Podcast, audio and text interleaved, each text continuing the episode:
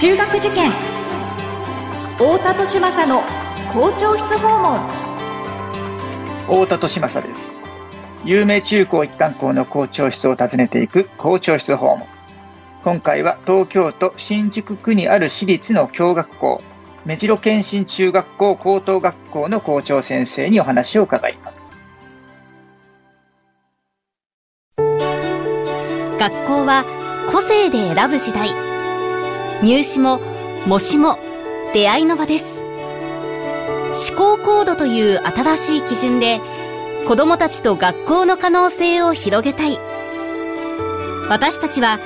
首都圏模試センターです。太田利政の校長室訪問。文化放送ポッドキャスト QR 太田利政の校長室訪問。それでは目白検診中学校高等学校の校長吉田直子先生にお話を伺っていきましょう吉田先生よろしくお願いしますよろしくお願いします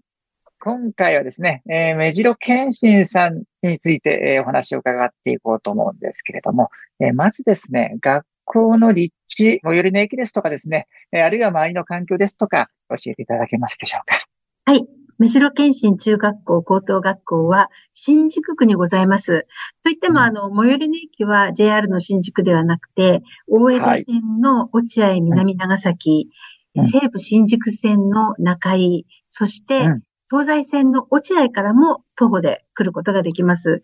あの、新宿区というとビルがあって、すごくあの、人が多くてというイメージあるかもしれないんですが、目白検診が立地している新宿区の中落合という地域は、本当に静かな閑静な住宅街にありまして、西武新宿店の中井ですとか落合からは、坂を登ったその坂の上にある、とても環境のいいところに立っております。本当ですよね。あの辺歩いてるとなんか、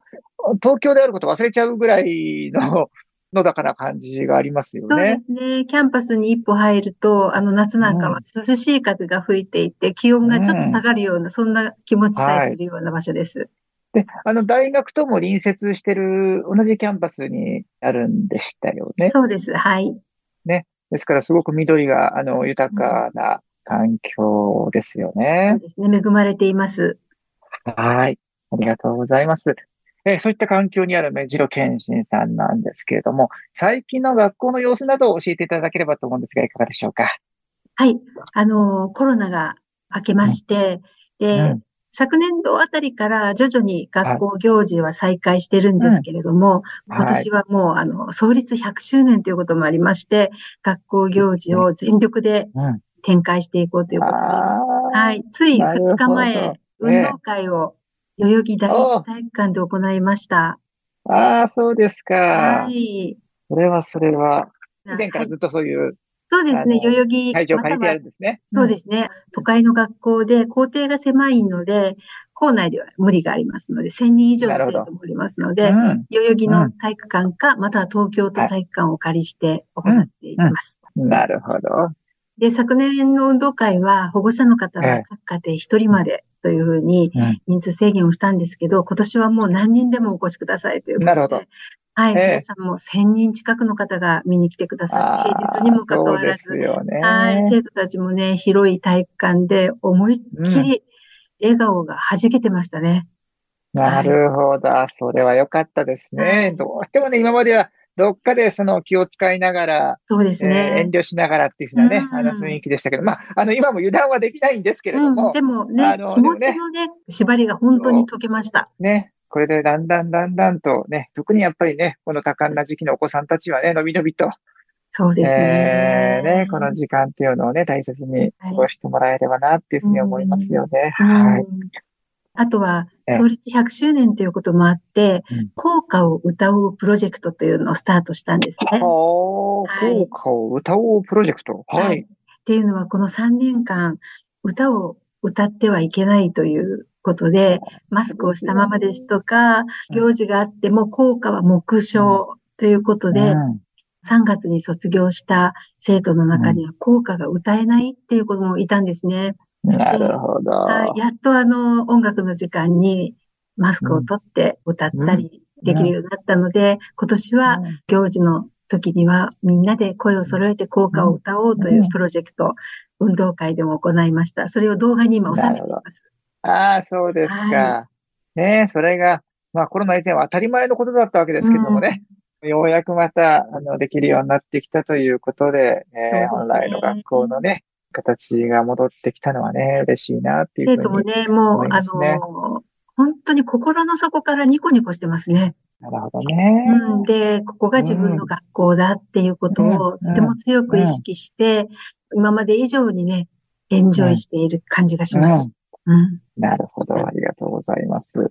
あとははい、香港は留学制度もたくさん持ってるんですけれども、去年の7月にまず中学3年生のカナダの修学旅行を、多うん。分都内の学校でもいち早く復活させまして、ああ、そう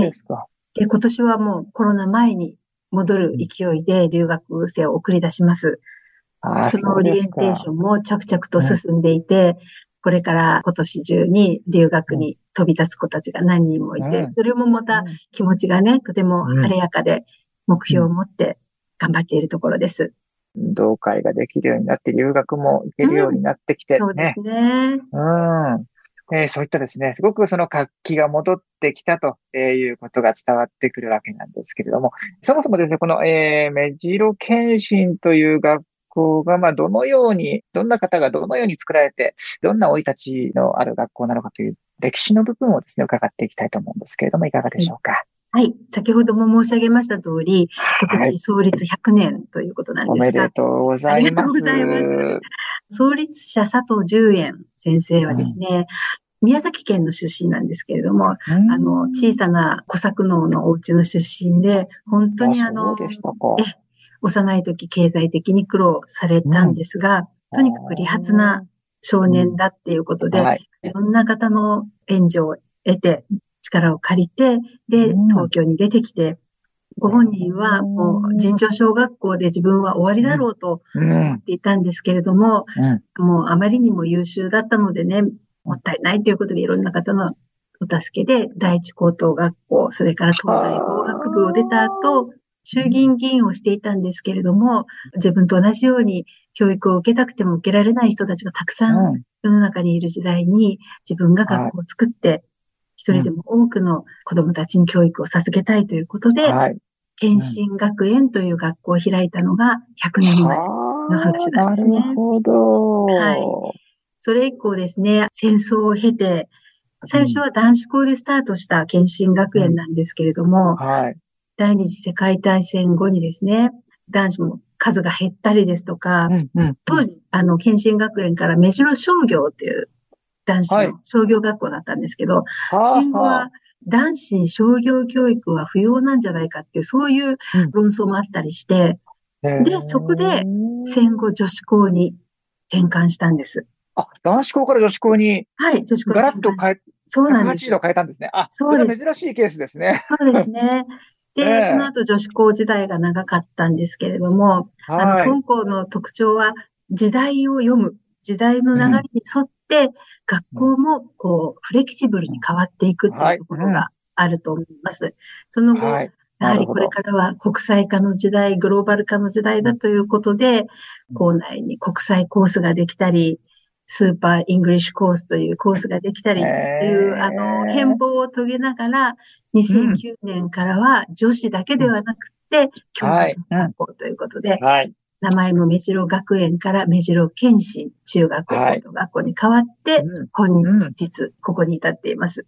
なるほど。はいあ、すごくね、いろんな、本当にフレキシブルに時代の風を読むというのか、まあ、乗ってというのか、うんあの、変幻自在に学校を変えていってるんですね。うんでちょっとあの、リスナーのためにですね、あの、はい補足いたしますと、今先生のお話の中にあった、まあ、その尋常小学校というのは、いわゆるまあ、普通の小学校、まあ、はい。尋常というのは、まあ、あの、一般的なとか普通っていうふうな。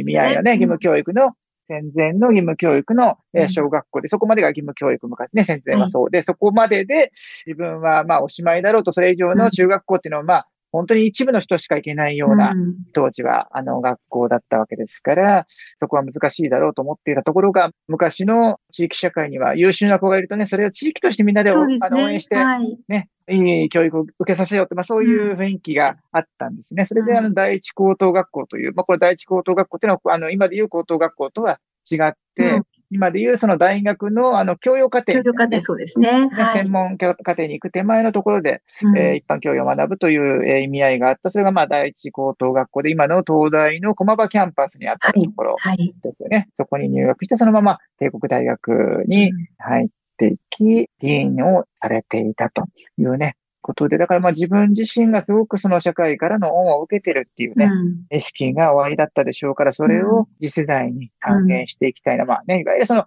恩返しというか、恩送りというか、うん、そういったことの、まあ意図して、学校を作られたのかなと、ね、はい、創立者の気持ちですね。はい。なるほど。あそういうことですね。ありがとうございます。そういったですね、このまあ時代の流れを読みながらフレキシブルに形を変えてきた、えー、目白健信さんなわけですけれども、はい、まあ、何かその、えー、教育のエッセンスをですね、はい、一般のご家庭でも取り入れるヒントですとか、あるいはその子育てアドバイスのようなことをちょっといただければと思うんですが、いかがでしょうか？はい。校訓は佐藤十円先生が示した主、はい、死、神、主は主人の主なんですね。うん、はい、主は教師の死。はい。で、神は親って書くんですけれども、うん、まあ、主は世の中に対して役に立つ人になろう。うん、社会貢献できるような人になろう。で、はい、教師の死は自分に教えてくれる方に対して敬意を持って、そして勉学に励もうという。はい。で、真、親というのは自分の周りの人々に感謝をして、常に学べる状況にある環境を感謝して過ごそうということなんですね。で、これは古い開目章という古い文書から来てるんですけど、その気持ちっていうのは現代でもまた変わってないと思うんです。はい。やはり環境に感謝して、一生懸命勉強して世の中のために役に立つ人間になるという、その根本精神は変わらないと思うんですね。はい、で、本校は中学校では二人担任制といって、担任が一クラスに二人つくですとか、学習支援センターというところが校内にあって、放課後の勉強はそこに行くと、学校のスタッフとは別のスタッフがいて、勉強を見てくれるとか、手厚い面倒見がいいというふうに評価していただいてるんですが、その面倒見の良さっていうのは、子供たちが進む道を整えてあげて、さあどうぞではなくて、道にどんどんチャンスを投げかけてあげる。そして背中を押す。これが面倒見の良さだというふうに私たちは考えているんですね。なるほど。はい。ですから時代をきちんと見極めて、で、うん、今若い人たちが何をすべきか、どんな課題をクリアしていくべきかをどんどん投げかけつつ、自分の頭で考えられる子供に育つように背中を押すことが大事であって、何もかもやってあげることが大事ではないよっていうことはお伝えしたいと思います。なるほど。チャンスを投げかけるんだけども、それを親の側がやってしまうんではなくって、うん、自分でそれができるようになるように背中を押してあげる、うん、そうですね。はい、ね。そういうスタンス。そうですね。ですから、前に立ってこっちおいでではなくて、後ろに立って見つめながら背中を押すっていう、はい、そういうような役割が学校も、はい、保護者の方も必要なんじゃないかなと思っています。なるほど。で、そこが、あでも親御さんとしてはついつい前に行って引っ張りたくなってしまったり、うん、そっちじゃない、そっちじゃないって。やりがちなね。それが、あの、親御さんの、まあ、親心としてはあるあるかなと思うんですけど、そこどうやってうまくコントロールしたらいいんですかね？そうですね。いろいろお子さんに対して言いたいこと毎日あると思うんですけれども、言う前にちょっと一呼吸を置いて、それから言葉を発するようにすると、うん、きっと言わなくてもいいことが半分減るんじゃないかなと思います。本当ですよね。はい。一呼吸ね。何かふっと思いついてもね、そこでパッとあの、反射的に言ってしまうんじゃなくて、一呼吸ね、置いて、あ、これ今言ったらね、例えばその子供がどんな気持ちになるかな、ね、それで本当にやる気になるんだろうか、ね、前向きな気持ちになるんだろうかってちょっとね、考えるという、そういう一呼吸を置いてくださいというね。あとは、思わぬいいところとか、思わぬ才能がきっと、それがまだ表に出てきてないけれども、あるんじゃないかということを信じて、進路選択ですとか、やりたいことをやる姿勢を見守ってほしいなと思います。ありがとうございます。はい。校長室訪問。今回は目白検診中学校高等学校の校長、吉田直子先生にお話を伺いました。吉田先生、ありがとうございました。ありがとうございました。